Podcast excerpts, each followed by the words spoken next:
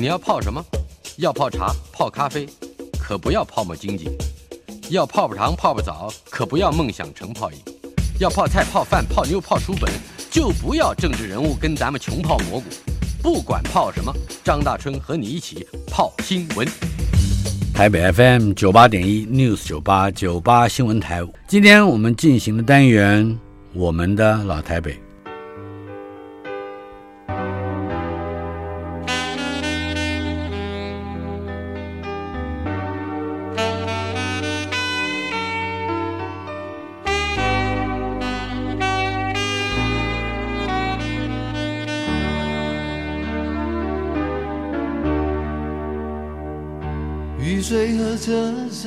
我的老台北没有一个固定的空间坐标，它在我们始终无法全然忘掉的往事里。而我们的老台北今天来到第六十一集，邀请到的是我一直很想要邀到，但是就是没有机会，然后邀请到建筑师姚仁喜大元建筑工厂的创办人姚仁喜。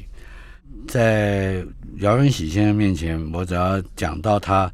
各种获奖的经历，我想应该大概第一段时间就用掉了。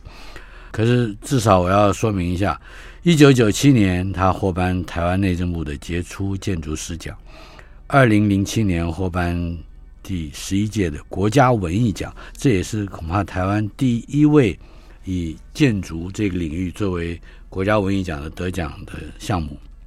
另外，二零一一年获颁国家卓越建设奖。国土建设特别贡献奖，呃，这些奖看起来都只是呃浮世的名声，但是它也包含了非常重要的、非常坚实的专业内容。呃，我们的老台北非常有幸能够请到姚仁喜先生来到我们的现场。我们这整个的这个结缘应该要从另外一本书谈起，那就是姚仁喜先生的夫人，呃，姚仁祥。他编了《台北上河图》，曾经给我下了一道命令，说你要写一篇文章，谈谈你记忆中的或心目之中的从前台北的样貌。本来只只想是写一篇的，可是没想到这一篇写下来，我就觉得我还有很多关于老台北的故事。这也是后来出版了《我的老台北》这本书，以及开辟了这个单元《我们的老台北》。在同样的这一本书里面，也就是《台北上河图》里面，姚仁喜先生有一篇文章叫《城市的协议》，是 agreement 这个协议哈，提到了姚仁喜先生在年幼的时候曾经居住的三个房子，以及对那样的房子除了记忆之外，还有一种后日来加以解释，解释之后好像。我们不但是嗯离开了一个很遥远的年代，我们也离开了一种很亲近的空间。好像您先从您的第一个房子说起，那是一个新生南路巷子里的日式小平房。是，嗯，谈一谈那个房子。OK，那个房子是记忆里面最渺茫、最模糊的一个记忆。我大概两三岁吧就搬走了。嗯嗯。也是记得，就是一个日本平房，室内的颜色很重，都是木头的嘛。啊，因为那时候房子都木头盖的。那日式还有地板，有地板的。对，日式房子就是光线都比较暗一点，有一点间接这样子。那印象比较深刻的是有个玄关，就是室内跟户外之间是有个换鞋子的地方。玄关一定是。你可以坐在上面换鞋子，所以室内跟户外高了大概差不多三十公分吧，三四十公分。所以玄关是一个凸起的一个一个构成。呃，玄关是平的，可是上了玄关进室内以后就是高起来，是。所以正好是一个很人性的空间，可以坐在那里换鞋子，同时也是我跟我大哥、我哥哥。坐在那里等爸爸妈妈回来的地方。是姚仁路，姚仁路对，他是你的大哥，但是，是哥哥，但是好像他会在你面前哭，因为爸爸妈妈没回来，是不是？你还安慰他？我们互相哭了，就是反正一个人都不能哭，另外一个人哭的时候，然后另外有个小小的院子，就是日式的房子，大概都在这个从巷子进来，总有一个小院子。嗯嗯，印象深刻就是跟邻居一个叫阿毛的，嗯哼，那个小朋友，小朋友从来这一辈子从来没见过面，以后也没见过面，以后也没见过面。如果他正在听收音机的话，看看他不能出现。嗯，我们就在那里丢球。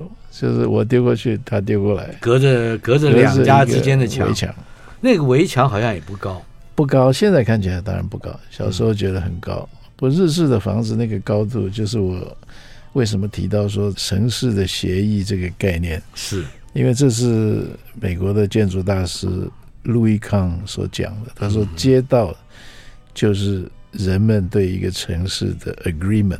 嗯。那你看这个像欧洲以前的城市的街道，现在我们去看还是就歪歪扭扭的，那个是不是都市计划画出来的？那是人们这样一直盖一直盖，一个协调之下所盖出来的。我们也并不太能细腻的知道那个协调的动机，或者是各个是不知道。对，那就是一个文明的过程嘛。我想，那日式房子那个围墙大概。我想差不多大概一米六左右，一米六七左右，嗯，五尺半，是是。所以你平常走过，你不会看到人家家里，是。可是必要的时候，你踮起脚来是可以看到。没错，你要你要找人，可是找不着，他没听见你叫门或者是怎么样。对对，那就得踮起脚，甚至要趴一下，是 是不是？所以那个尺寸是一个非常有意思的一个，嗯。跟人有关系的一个尺寸是，那对我们的小孩子来讲，在那里丢球是好玩极了。可是就是一个从来没见过面的人，嗯哼，这是很精彩而且很迷人的一个场景是吗，但是这是第一个房子，这个房子好像你后来的回忆之中也包含了某一种特殊的精神方面的意义，尤其是你人跟陌生人，或者人跟邻居，或者人跟路人是。是。谈谈这方面，是。因为日式房子虽然很简单，可是它的空间层次很多。嗯，就从马路、从院子、从玄关一直到室内啊，是。是一层一层有它特殊的功用，然后一排排起来以后，互相之间也有关系。嗯，我想，如果大家年轻一点的朋友不知道这些房子长什么样子，嗯嗯，有个最棒的电影就是侯孝贤的《童年往事》。童年往事。是他里里外外都拍，是非常好。他还有他拍他童年的时候翻墙出来，是，所以可以证明那个 那个墙不高，是一下就可以翻出来。嗯，而且他应该就是在呃一个私密的家的空间，跟这个都市或者跟社会是，嗯，中间还有一一段好像看起来又公又私的领域。是这一点你在文章里面写的非常动人。另外还有外婆家，对不对？你的外婆家是好像这种台北有很多尺度的街道是你，对不对？哦哦，对外外婆家，外婆家九条通，九条通也是一个日式，啊，日式房子是类似的，嗯，也是一个小墙一个院子，一层一层的这样。文章里面提到了，好像跟东京的青山有有一些联系。东京青山区我比较熟一点，当然我相信还有很多其他地区也有，嗯。可是我很佩服东京的都市计划，就是他们在这些老区域里面就维持了那个老区域的尺度，嗯嗯嗯，所以现在在里面走那种巷弄的空间感，呃，不会被高楼大厦忽然长出来而取代。啊。那也有一些老房子还维持着这种矮墙、院子，甚至很好的树在里头，也有一些房子是改建的。可是他们的改建就是一个一个小房子改建，嗯嗯，所以你改建以后那个尺度还在，是，所以我觉得很喜欢，特别青山的那些，嗯、呃，或者表参道后面的那些巷子里，嗯、就是你看到一个城市在成长，可是你看到一个城市的历史在延续，嗯，而且它不是把旧的东西经过一番翻新之后变成一个新的建筑，是，好像它还特别的是要。我我比如说像青山，它那个老公寓很窄很窄的楼梯，但是每一个小单位都是一个现在正在创造新的商机的人，是他的打拼，他生活的地方。对，这个这个生活在历史场景里面的，是一种很惊人的和谐。是是、嗯，好，这只是你的第一个房子哈。第二个房子谈一谈。是第二个，后来就搬去了南京西路圆环嗯边上是的一栋，应该叫做街屋了，就是 townhouse townhouse，它是一排的。那事实上也总共只有两层楼，加上一个小阁楼。嗯哼。那我们是住在二楼，一楼是开店的，一个油行，我记得。哦哦，所以不是不是家里的人开的，不是不是，嗯，不是，这是分别的。嗯哼。那那那也不是我家的，那是我的妈妈的干妈的房子，所以我们跟她住在一起。是是是。可是我记得你形容过很长，是不是？那个有点像日本的町屋。就是前面做生意比那个还长，还那样有二十几米，说是对，很长。尤其小时候觉得从头走到尾，有很多捉迷藏的活动可以进行。我在圆环附近的一个这样的房子里面，被两个小孩，因为我妈妈忘记关收音机，她要坐公车再回家辽宁街关收音机，把我留在那个店里面。那个店里面还有两个小朋友比我还小，就把我带到最里面。吓死我了！而且里面真的有个老太太讲的说我听不懂的话，但是那个时候我已经侵入了他们的私领域，是是是，很恐怖，很恐怖，很恐怖，我可以了解。现在在迪化街那一带还可以看到很多这种，就是挺屋，就一进一进的。嗯，可是我们我住的那个没有一进一进，就是一长条啊，一进家里就要从巷子里面爬一个很高的楼梯，木头做的楼梯上二楼，是。那我们家的小孩每一个都都摔过曾经从楼梯上面滚到下面。嗯嗯，是。当时据你的回忆里面，好像家人尤其是母亲对小小朋友的照顾是无微不至的，是，而且随时都会念叨的是小心，包括安全或者功课，非常保护的。但是并没有变成一个妈宝。嗯，没有，没有，对不对？这个我觉得同样的是无微不至的照顾，同样的是，嗯，比如说你的能够活动的范围好像并不太远哦。是，特别是我了，我小时候因为病得很严重，气喘病，所以很长一段时间都嗯。生病在家，不太能上学。你提到了一个窗子，常常从对往外，所以我们就坐在那个窗台上，有个铁栏杆，嗯哼，扒着那个铁栏看，看着世界在街上演变，嗯，那个是一个非常愉快。我后来会很喜欢电影，可能跟这有关系。基本上就是街上人很有意思嘛，各种那时候的马路，南京西路那时候很窄，嗯，然后也没什么车子，都是脚踏车啊、三轮车啊，是那个年代。所以你你是一九四九年出生，五一五一啊，五一年出生，那差不多你刚刚描述的这个内容，应该就是五四年五五年左右，五五六左右是。那个时候街上经常有，我到现在我都还有印象的，就是七爷八爷，七爷八爷走神将，想讲这个，哎，你讲讲，七爷八爷是很精彩的，就是庙会啊，七爷八爷啊，那七爷八爷当然看起来。还蛮恐怖的，可是又很好玩，嗯、因为会有很多人放鞭炮啊。然后另外一个特别的场景，到现在还记得的，就是淹水，台风淹水，你一定跟我会淹的很厉害，对，淹个半人高。对，淹完了以后，很多人会跑出来，就裤子卷起来，嗯、或者甚至拿个门板当船在上面。嗯、所以这整个街道是。比现在的街道精彩多了。你刚刚提到的这个很可能是葛勒里台风，英文应该叫 Gloria。嗯，那个那个台风，一定有一次应该是那个。是因为你这是在南京西路的，我们在我在南京东路的三段哦，就是辽宁街口这边。是。后来家都不能住了，因为太危险。就一楼啊，就平平房嘛。是。不过好，你还提到了在街边。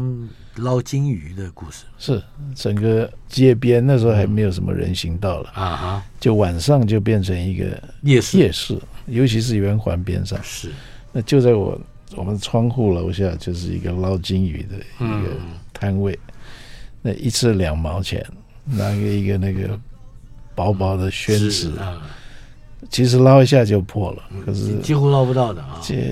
偶尔 运气好的时候捞一两条。在家人的饮食，尤其是自己有厨房，好像你你也描述到，比如说曾祖母做粽子，是啊，那个节庆的气味会从那个粽子的挂在竹竿上面的，慢慢的熏染开来。是的，嗯，后面我们虽然在二楼，后面有个。像一个露台、阳台啊，比较大的一个平台。那反正快要端午节之前，可能两三个礼拜，他就每天去坐在那里开始包粽子。嗯，那我们小孩回家上学回家就跟着他在那里玩。嗯嗯，他总会也教我们包，可是到现在我还不会。不会的，那就会挂在那里。然后另外也有。我想以前有个习俗是要拜，台湾话叫成母，就是床母哦，床母这个床的女神大概是这个意思。嗯、床母那就会摆这个所有的贡品，大概都是吃的吧。嗯嗯。可是床母好像要摆的比较低，所以我记得是摆在差不多床的那个高度啊。可是是在后院，呃，后面阳台。哦，在阳台上。对。嗯。那听说有一次我回来。回上学回来，回家以后看到那么多食物，嗯、我就搬了一个椅子，坐在那个前面把它吃光了。那是第二个房子，但是应该是比第一个房子有更多的印象，记忆非常丰富。如果是在南宁西路的这样的 townhouse 的二楼，嗯、呃，你和这个城市里面你感受到的，日后回想起来的 agreement 会是哪一些呢？是，我觉得比较强烈的空间。Agreement 有两个，一个是我们正好是在最旁边巷子边上的那个单位了啊，所以啊侧面也是对，回家就走那个巷子进去。嗯、那那个巷子是去上学的一条巷子，是就走那个巷子就到蓬莱国小这样的学校，是那个巷子也很精彩，就是歪歪扭扭小小的那种自然生长出来的巷子，可是里面什么都有。有木工店在做桌子椅子，各行各业都有。有卖那个昂啊飘的，是吧？那个纸牌的，嗯，呃，有有医院，有什么各什么都有。所以光走那一段，每次都觉得像一个冒险的历程。是，然后走完了巷子，就到一个祠堂，然后才是大马路，才到学校。充满了新鲜的经验。那那另外一面呢，就是那个窗户外面的南京西路，那个是一个比较。对我那时候的感觉是一个比较大镜头、大场面的一个城市的面相，跟跟那个小窗子看出去又不太一样。对，所以空间的感觉一直留在我心里。在你刚刚讲的蓬莱国小，嗯，我有一个蓬莱国小的朋友，可能跟你的年纪差不多大，比我大大概三到四岁。是，他叫林光尧，我我我认识遥远的遥这个字。就是因为他的名字 非常会画画，嗯呃，当然这是小时候个人的经验，跟城市稍稍有一点远了。不过，呃，你在文章里面曾经提到这一点，你说每个家跟这个城市的界面之间有一个安全的观察所在，呃，而且这个内外之间的场所是有区隔的。呃，这种空间你说极其重要，它是私密范畴和公共界面的范畴的一个一个一个过渡。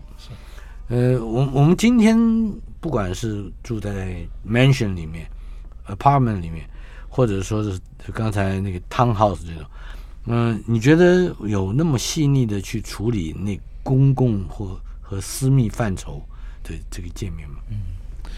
我必须说，我觉得在台湾这几年的住宅的发展这一方面是特别少，嗯。因为我想很多人都特别专注要把自己的范围弄得很好，嗯，而且对于住宅，呃，尤其是所谓的豪宅，嗯，保护性多于开放性，嗯，所以就是像一座一座的城堡，而不是一座一座。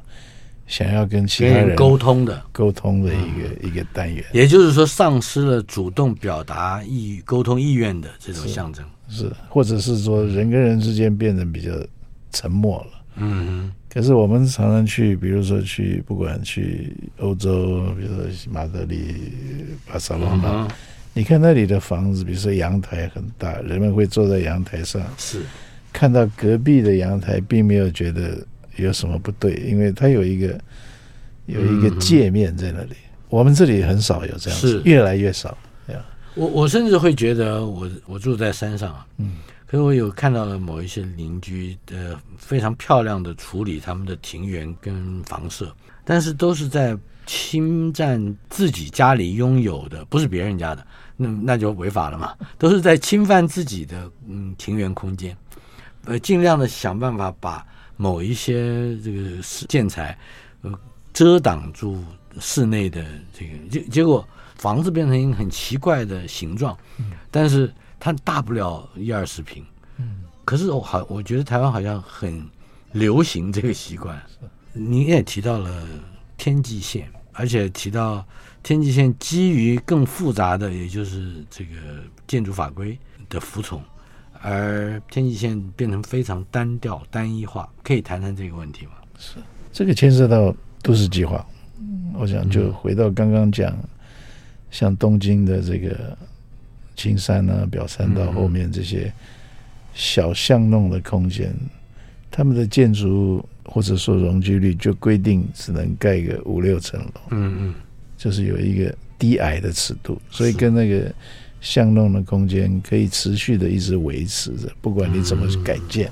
是，我想台北您一定也很清楚，像青田街啊这些地方，当年都是很可爱的，跟我在讲的。表占道什么这种很像。小，小空间，小空间。可是我们的都市计划就会让高楼从里面长出来，嗯，所以开始长出来以后，那个尺度就破坏掉了，嗯，尤其是现在的高楼都封闭式，就是一楼你看不到里面是怎么回事，所以这些尺度就会被破坏了。是，那我想我们的都市计划的问题是一个比较平面式的想法，就反正。商业区就是多少的容积很大的，住宅区就是多少容积。是它在这个规矩里面，对，很少说，比如说，呃，丽水街啊，什么青田街这边应该维持一个低密度的，因为大家都不同意嘛。可地主也不同意。对啊，大家都会不同意。访问的是姚仁喜建筑师，我们的老台北。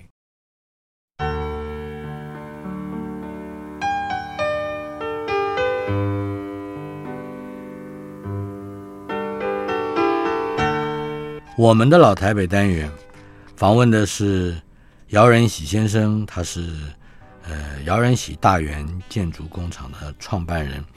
嗯、刚才我们谈到的就是他在小的时候曾经居住过的几栋房子，其中几乎每一栋啊都能够唤起我们对于儿时第一次接触到，当时还不知道叫天际线的这么样的一个环境，而这样的环境。嗯，不但消失啊，或者说不但让人觉得非常可惜，另外它好像还是具备着这个城市在过去几十年来发展的某种性格。但是它究竟如何造成的？除了建筑法规的矮板之外，还有什么？另外一个主要原因，我想是房地产的蓬勃。嗯，我一直觉得在台北，大家对于房地产。把它太看成财产，嗯，而不是看成一个生活的空间，嗯嗯。我想我们应该多放一点生活空间的这个作料在我们的住宅里面啊，否则住宅都变成几乎很像那个标准的房地产的平面，是，然后整个造型、整个外立面也都是很像。它也恐怕是，不管是豪宅或刚才提到的各种这个比较能够换算成金钱价值的这种房屋形式，多半都是会一窝蜂的就盖起来了。是，而且个人的生活追求好像不在考虑之内。是，过去比较少。嗯，嗯，不，我想以现在渐渐看得出来，年轻人对于。生活的要求比较多了，嗯，所以希望我们的下一轮回、下一波的这个住宅的空间可以变得更有趣。听说，嗯，伊隆马斯克这样的有钱人喜欢住的是那个货柜屋还是什么？但我不知道会不会带来正面的这个这个美学观啊。不过那个是我们刚才提到的两个房子，是你在三岁以前、两三岁以前，以及两三岁到初中之间。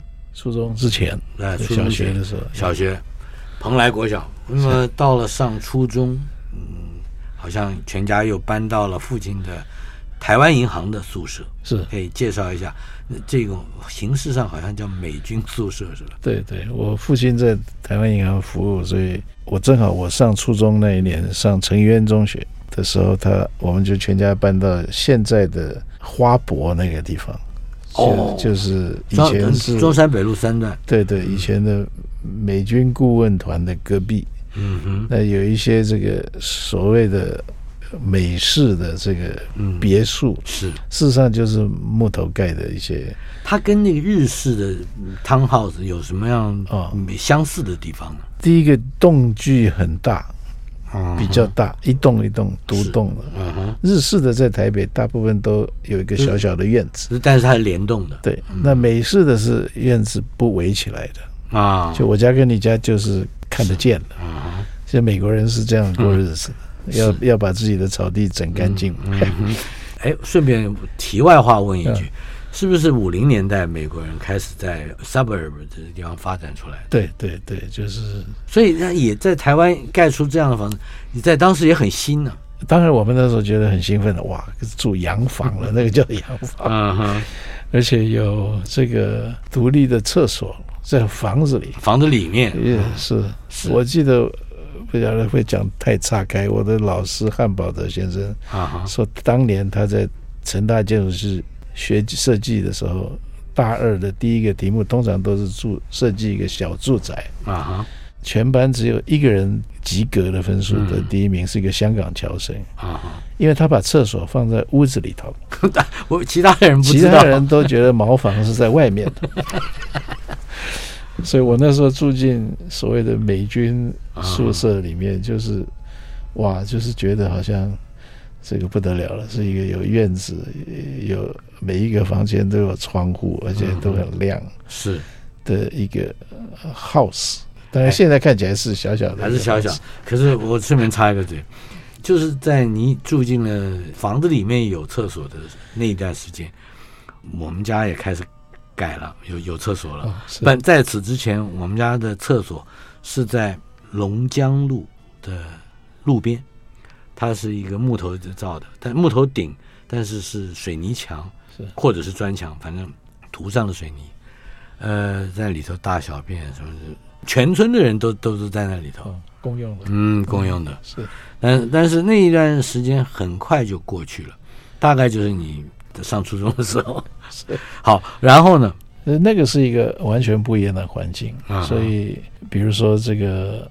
它是一个小社区嘛，对不对？是一个小社区，大概二十户左右，围墙围起来的。我父亲会在小院子里面弄了一个棚子，就种葡萄。我不晓得为什么种葡萄，嗯、都都种啊，我们家也种，你们也种。对，而且通通常都种的是绿的，绿的，是不是绿的？绿的、哎，而且自己还可以酿葡萄酒。哦，这个我没。然后要。到外面去有个热水炉去放柴火烧烧热水。哦，这个我没有，我记得文章里面提到过，你自己给他砍柴，呃，砍点小柴了，就是帮忙。那时候稍微大一点了，所以帮忙妈妈做点事情。是，然后有餐厅，有客厅，有房间。因为以前在像街屋里面，事实上就是一大间床也在那里，啊，客厅也在那里，补习也在那里，是是，全部在同一个小小的 space 里面。嗯嗯所以那一阵子是觉得好像真的住到一个房子，而且它有一种异国情调的，因为是老美盖的。是，这是算宿舍就是了。宿舍，事实上现在可以看到的就是阳明山的赖声川那一区，呃，就是现在叫做文化保存区。可是我必须在这里说，那个一点都没有保存。这房子都在，可是样子都变了。啊，跟当年的美美军做那种 shingle，呃，就是木板啊，鱼鳞板，我们鱼鳞板是的。的那种，然后漆成白的，白的也也有漆漆成暗红色的，就是美国人的颜色。啊，台湾人不太会漆这种颜色，是，就是一个很洋的感觉，嗯、虽然破破旧旧的，不过是一个洋、嗯、洋味很重的，是。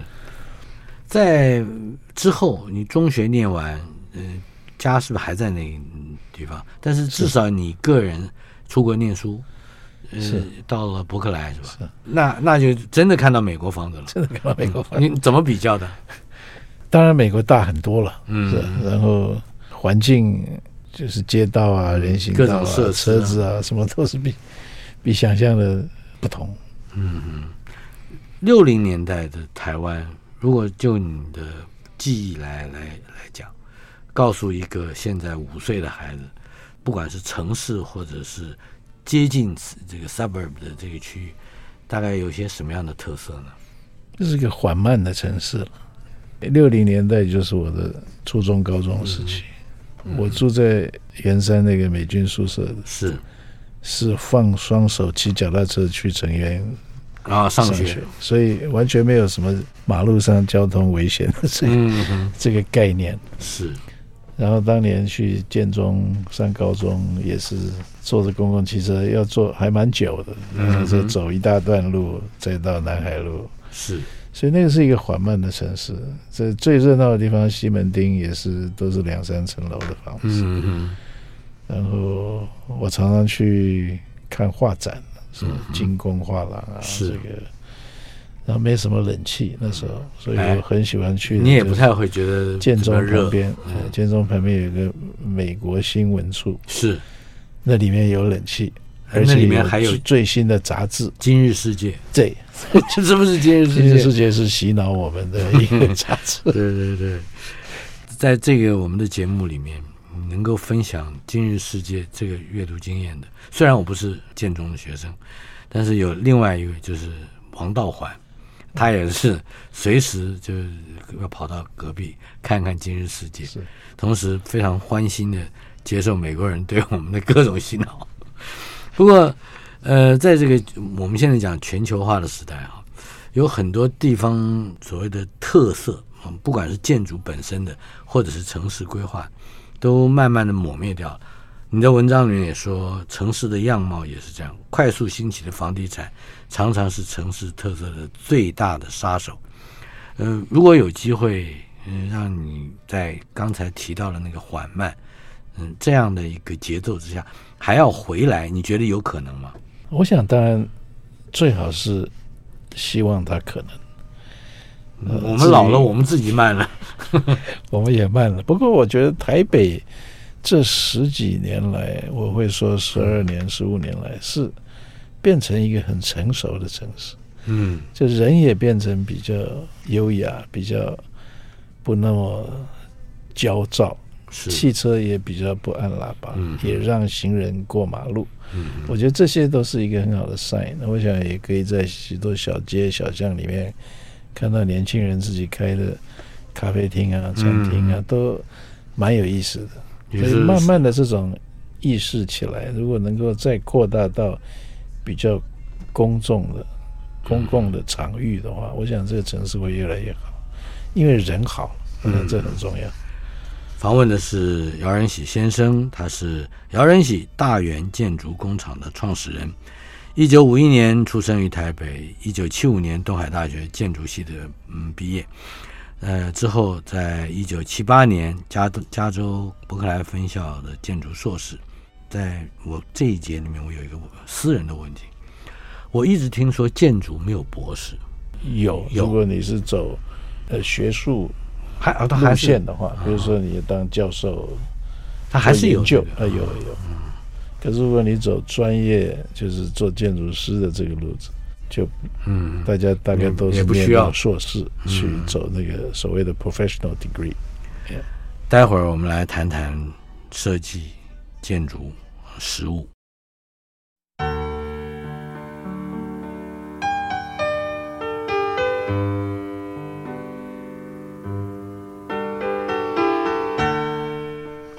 进行的单元，我们的老台北。呃，今天是第六十一集，非常荣幸也非常开心能够邀请到建筑师姚仁喜先生，他是姚仁喜大元建筑工厂的创始人。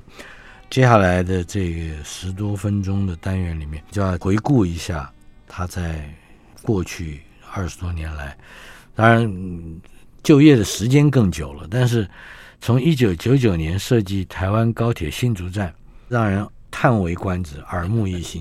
呃，这恐怕是这个极具呃这个里程碑性的一个一个设计。谈一谈你的设计的概念跟元素。高铁那时候在台湾是一个全新的概念。嗯嗯，我们也去参观了很多国外的这个高铁的设施。那我接到的是要做这个新竹站。嗯嗯，所以我们在想说，不只是做一个。科技上能够适应这个新时代高铁技术的一个站，嗯，而且想办法把新竹的一些风土人情文化把它表现出来了。是，呃，所以那个大屋顶有一点像被风鼓起来的一个一个帐篷，还是一个一个形状。因为新竹风是很有名的，嗯，然后加上新竹的高科技环境，嗯所以整个空间是非常未来性的，嗯，可是又加上了一些新竹的客家的元素啦，这个在地的一些元素，比如说像玻璃工业等等。哦，所以那个所以它就是也是在地，是有一点科技跟人文的这个整合。是，如果说要追寻单一作品，我们就拿新竹高铁这个站来来当例子，它跟过去。生命经验里面的哪一些，比如说你的讲究或者你的创作的习惯，也是有关的吗？我想一定有关，就是人是一个习惯的动物，包括我非常正面的说法就是喜欢，背面的说法就是被控制，就是我喜欢几何的次序，嗯，所以呃，我的建筑上大概那个几何的强度很强，嗯哼。所以这个是习惯，所以所谓的几何，这个对我而言，好像跟这个伊斯兰教的那种几何，方的方，圆的圆，三角的三角，是这个理解的意思。就秩序感，接近秩序感。现代建筑是一个算是一个派别了，嗯哼，也是对于这种几何很讲究。那几何很讲究的背后有一些道理，就是它有一种次序，它有一种跟生产的。工业化的这个概念，啊、就是规格化、标准化，它一次就是量就比较大。就如果说对有这个概念，可是像比如说伊斯兰建筑，它的数学非常强，所以它的不管是从建筑物本身到装饰品都是数学的啊。相对的另外一个例子，宜兰，嗯，宜兰的南洋博物馆。是，这也差不多是这个时期，就稍晚几年是。开始做。一直做到二零一零年，是，嗯，它也是具备着您刚刚提到的这样的元素吗？是，也是有在地的这种单面山啊，嗯，单面山，对，然后南洋的山、平原、海，一直到龟山岛，嗯，这整个系列中的一个小角色，可以这样讲，就南洋博物馆，嗯、呃，经过了现在算起来已经有二十将近二十年了吧，嗯、它。他就融入那个环境，融入的蛮好的，就是觉得整个空间、整个大镜头是非常 OK 的。是，还有两个我特别想要问的，其中一个是水月道场，这也是非常惊人的一个一个画面，可以解释一下它的设计概念吗？是，呃，我喜欢说水月道场是已经圆寂的圣严法师。嗯。他想要做一个现代的禅宗寺庙，嗯，所以就找我来做这件事情。然后他就跟我说，我问他说他要做成什么样子，因为没有没有这个潜力可循，现代的一个禅宗寺庙，就他就给我了六个字，就是水中月，空中花。啊，那我就抱着这个六个字回去冥想，嗯。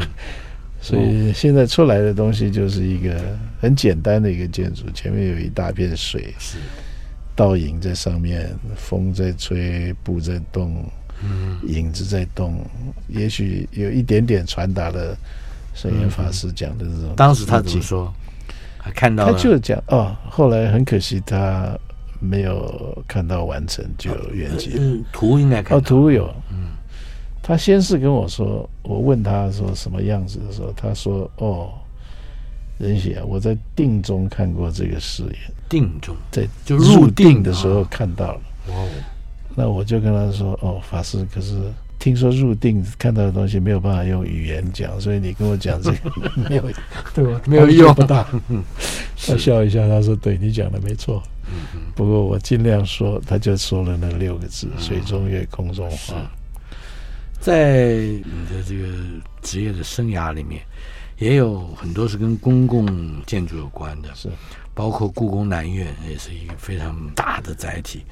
而且它负担的这种文化展示的任务，又好像比士林故宫博物院还要复杂一点。在意义上，怎么去掌握故宫南院呢？嗯，故宫南院也是一个，我想在一个时代的转折点嘛，就是我们从当年这个做成一个类似古典中国传统建筑的样子。嗯，虽然很多人批评那个样子不像真正的中国。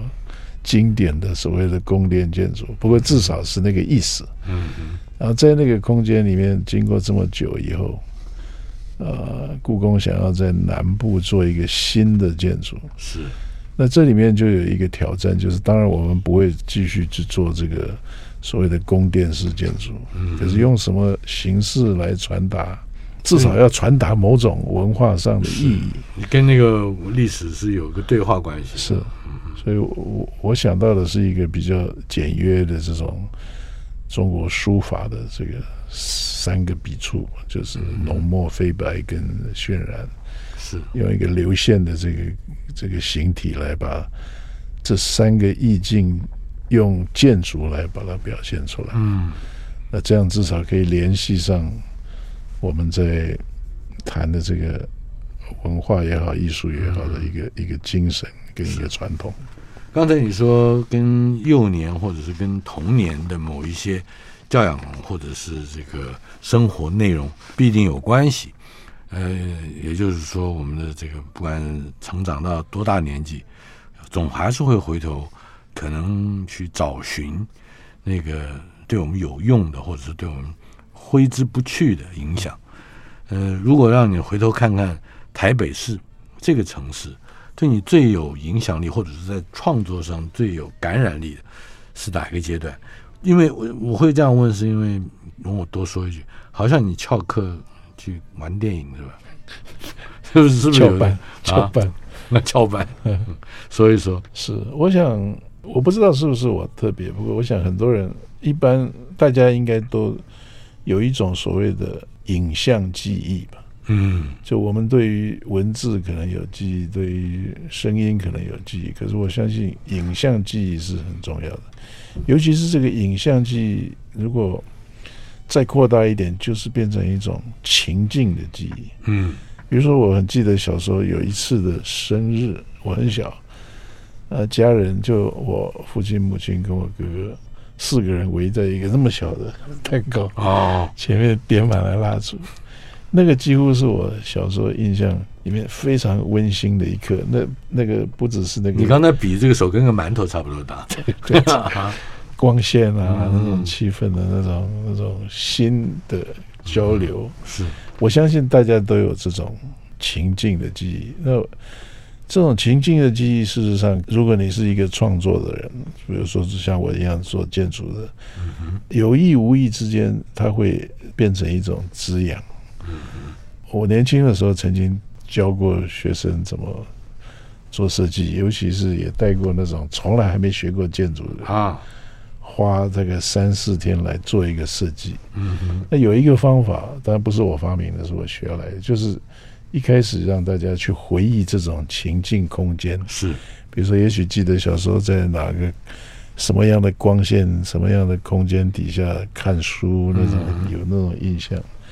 先把它写下来，记下来，嗯，然后再利用这些去创造一个自己想要住的一个房子。嗯，那这它是很多所谓的用英文讲叫做 pattern，嗯，很多 pattern language，很多这种模式的情境跟空间结合来凑起来的。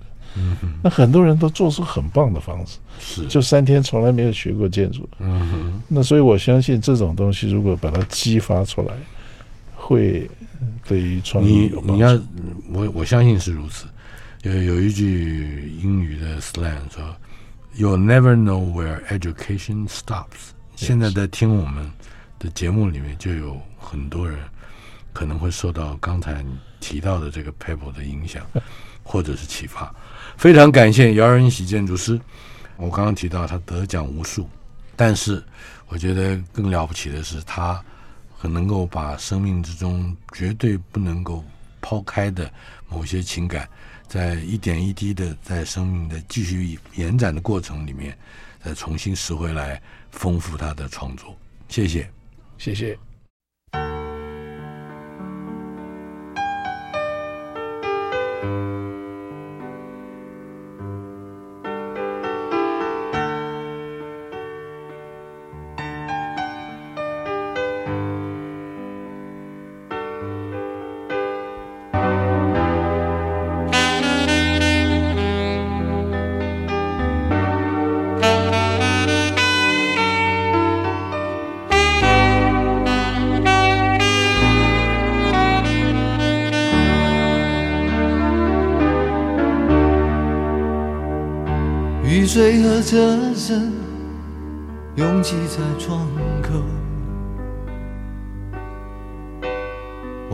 都市的边缘停留。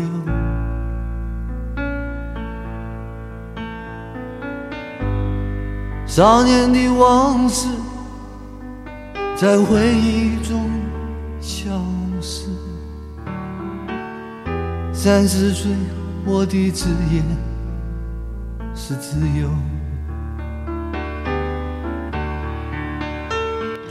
勤劳的人啊，无聊的人啊，还有陌生的我，在街头游走，